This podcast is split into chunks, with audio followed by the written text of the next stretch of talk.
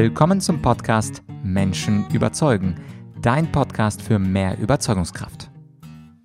Mein Name ist Vladyachenko und heute bekommst du Teil 4 der Miniserie Die vier Wege der Kommunikation.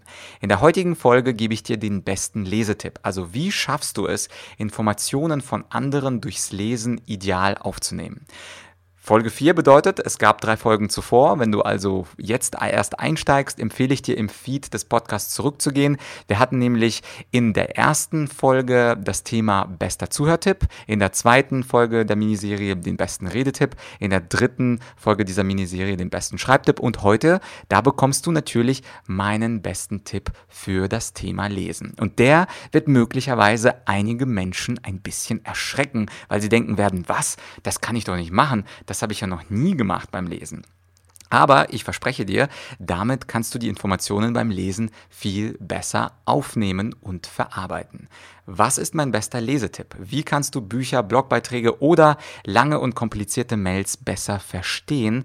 Ganz einfach, du musst mit Stift lesen. Und nicht nur das, du musst deine eigenen Gedanken an den Rand schreiben. Das heißt, ganz aktiv mit dem Text arbeiten. Ich kann mich noch erinnern, als ich im ersten Semester Politik und Jura angefangen habe zu studieren, da haben alle Dozenten, alle Professoren hier in München an der LMU gesagt, man muss mit dem Text aktiv arbeiten. Der Text oder das Buch, das ist jetzt ein Gebrauchsgegenstand. Das ist nichts Heiliges, das ist nicht etwas, was ich in meinen Schrank stelle und anhimmel, weil das irgendein Philosoph oder irgendein Business-Guru gesagt hat, sondern ich muss mit Stift und äh, wirklich eigenen Gedanken daran. Das heißt also, wenn du einen interessanten Satz liest, unterstreichst du den. Du machst dir vielleicht oben oder unten, da gibt es ja immer ein bisschen Platz, über oder unter der Seitenzahl, deinen eigenen Gedanken dazu schreiben und damit arbeitest du mit dem Text viel aktiver und kannst natürlich auch viel besser dir das merken, was du dort gelesen hast. Und das ist wiederum auch ein Tipp, der etwas sich widerspiegelt in dem besten Zuhörtipp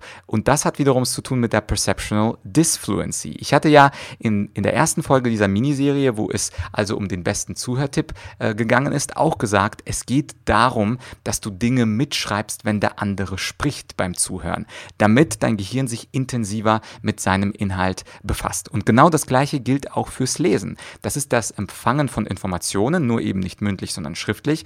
Und auch da, damit mein Gehirn keine Info verpasst und damit ich mir Sachen besser merken kann, dann schreib dir doch an den Rand etwas, mach dir Symbole Symbole, Fragezeichen, Ausrufezeichen. Zum Beispiel könntest du ein Fragezeichen nutzen, wenn du ein Wort nicht verstanden hast, gerade kein Internet da hast, aber wenn du wieder zu Hause bist äh, oder dein Handy äh, bei dir ist, das kannst du dann zum Beispiel im Fremdwörterlexikon nachschlagen. Was bedeutet das Wort Metaphysik oder was bedeutet das Wort Ambiguitätstoleranz?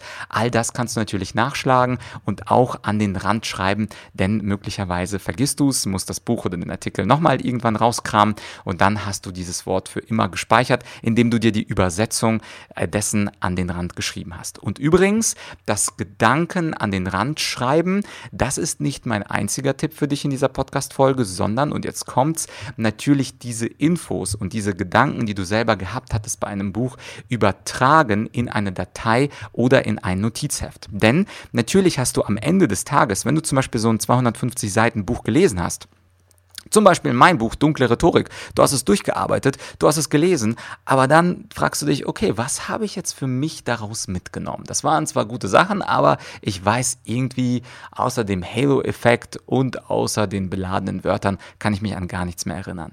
Ganz anders wäre das, wenn du mein Buch, mein Sachbuch mit Stift und eigenen Gedanken an den Rand schreiben liest und anschließend dir selber eine Art Exzerpt, also eine Mini-Zusammenfassung, ein Resümee machst von den besten Dingen, die du in einem Buch gemacht hast. Und das mache ich genau so und das mache ich immer so. Ich lese ein Buch, beispielsweise zuletzt war das The Art of Happiness von Dalai Lama und anschließend arbeite ich mit dem Text und dann übertrage ich das, was ich gelesen habe, in eine Datei. Bei mir ist das eine Word-Datei, bei dir kann das jede Art von Datei sein, die wie du auch immer arbeitest. Es kann auch theoretisch äh, analog sein. Das muss ja nicht digital sein. Du kannst ja auch zum Beispiel ein Heft oder ein Notizblock kaufen, auf dem weiter steht Weiterbildung durch Bücher und dort fasst du dann mit Stift und Papier die Sachen zusammen. Ich persönlich finde das in digitaler Art natürlich etwas einfacher. Vor allem kannst du digital auch sehr leicht die Suchfunktion nutzen nutzen. Also wenn du irgendwann eine ziemlich, ziemlich lange Datei zum Thema Dalai Lama oder zum Thema Buddhismus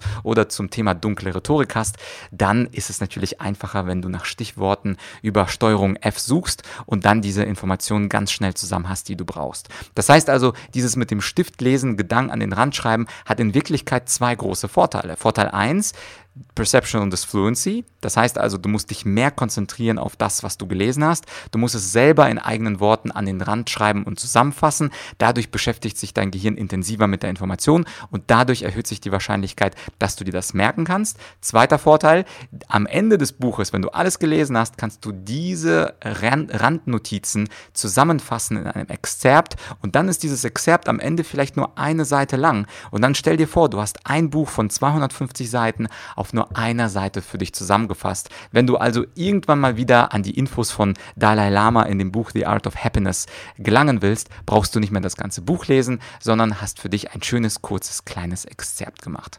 Und das ist mein bester Lesetipp für dich, wie du also Informationen besser, konzentrierter und intensiver aufnimmst beim Lesen durch Notizen plus der Bonustipp mit dem Exzerpt. Und das ist natürlich nur ein Lesetipp von ganz vielen Lesetipps. Ich hatte ja schon angedeutet, diese Miniserie habe ich deswegen gemacht, weil ich jetzt nun endlich nach vier Monaten meinen großen Kommunikations-Masterclass Online-Kurs veröffentlicht habe und dachte mir, puh, endlich habe ich es geschafft. Und diese vier Wege der Kommunikation, die wollte ich äh, dir eben mitteilen mit den besten Tipps aus diesem Online-Kurs. Wenn du sagst, Vlad, das war ein guter Tipp, da hätte ich gerne mehr von, dann findest du mehr Tipps, also über 100 Kommunikationstipps in diesem Online-Kurs und darauf kommst du dann über die Webseite 100 Tipps, 100 als Zahl, .argumentorik.com.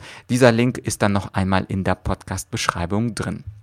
Das heißt also, Bücher sind nicht heilig, Bücher sind Gebrauchsgegenstände, wo du mit Stift. Wenn du etwas, wenn der Stift für dich zu brutal ist, kannst du vielleicht auch einen Bleistift nehmen. Dann hast du zumindest theoretisch die Möglichkeit, das wegzuradieren. Aber das ist ja nicht Sinn der Sache. Ja, wenn du am Ende dieser Folge denkst, Vlad, das war cooler Content, das habe ich sehr gemocht, kannst du zwei Dinge tun, um mich zu unterstützen bei meinem Podcast und bei meinen Informationen. Unterstützungspunkt Nummer eins, du könntest diese Folge, diesen Lesetipp mit jemandem teilen, vielleicht vor allem Menschen, die sich gerade in der Ausbildung, im Studium oder in der Schule befinden.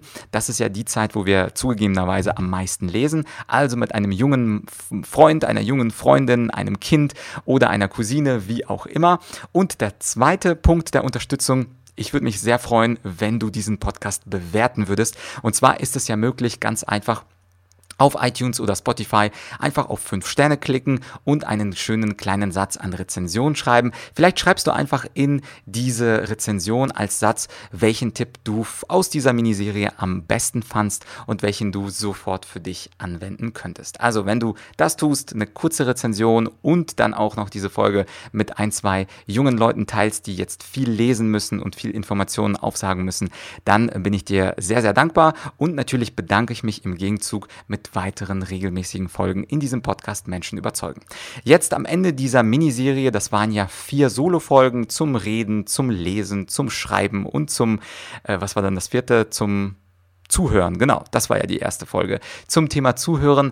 Das ist jetzt an Solo-Folgen mal genug und als nächstes kommt selbstverständlich ein Interview mit einem Experten. Wer das ist, werde ich dir an dieser Stelle nicht verraten. Ist es ein Mann, ist es eine Frau, geht es ums Verhandeln, geht es ums Führen, geht es ums Rhetorik, Kommunizieren, Überzeugen.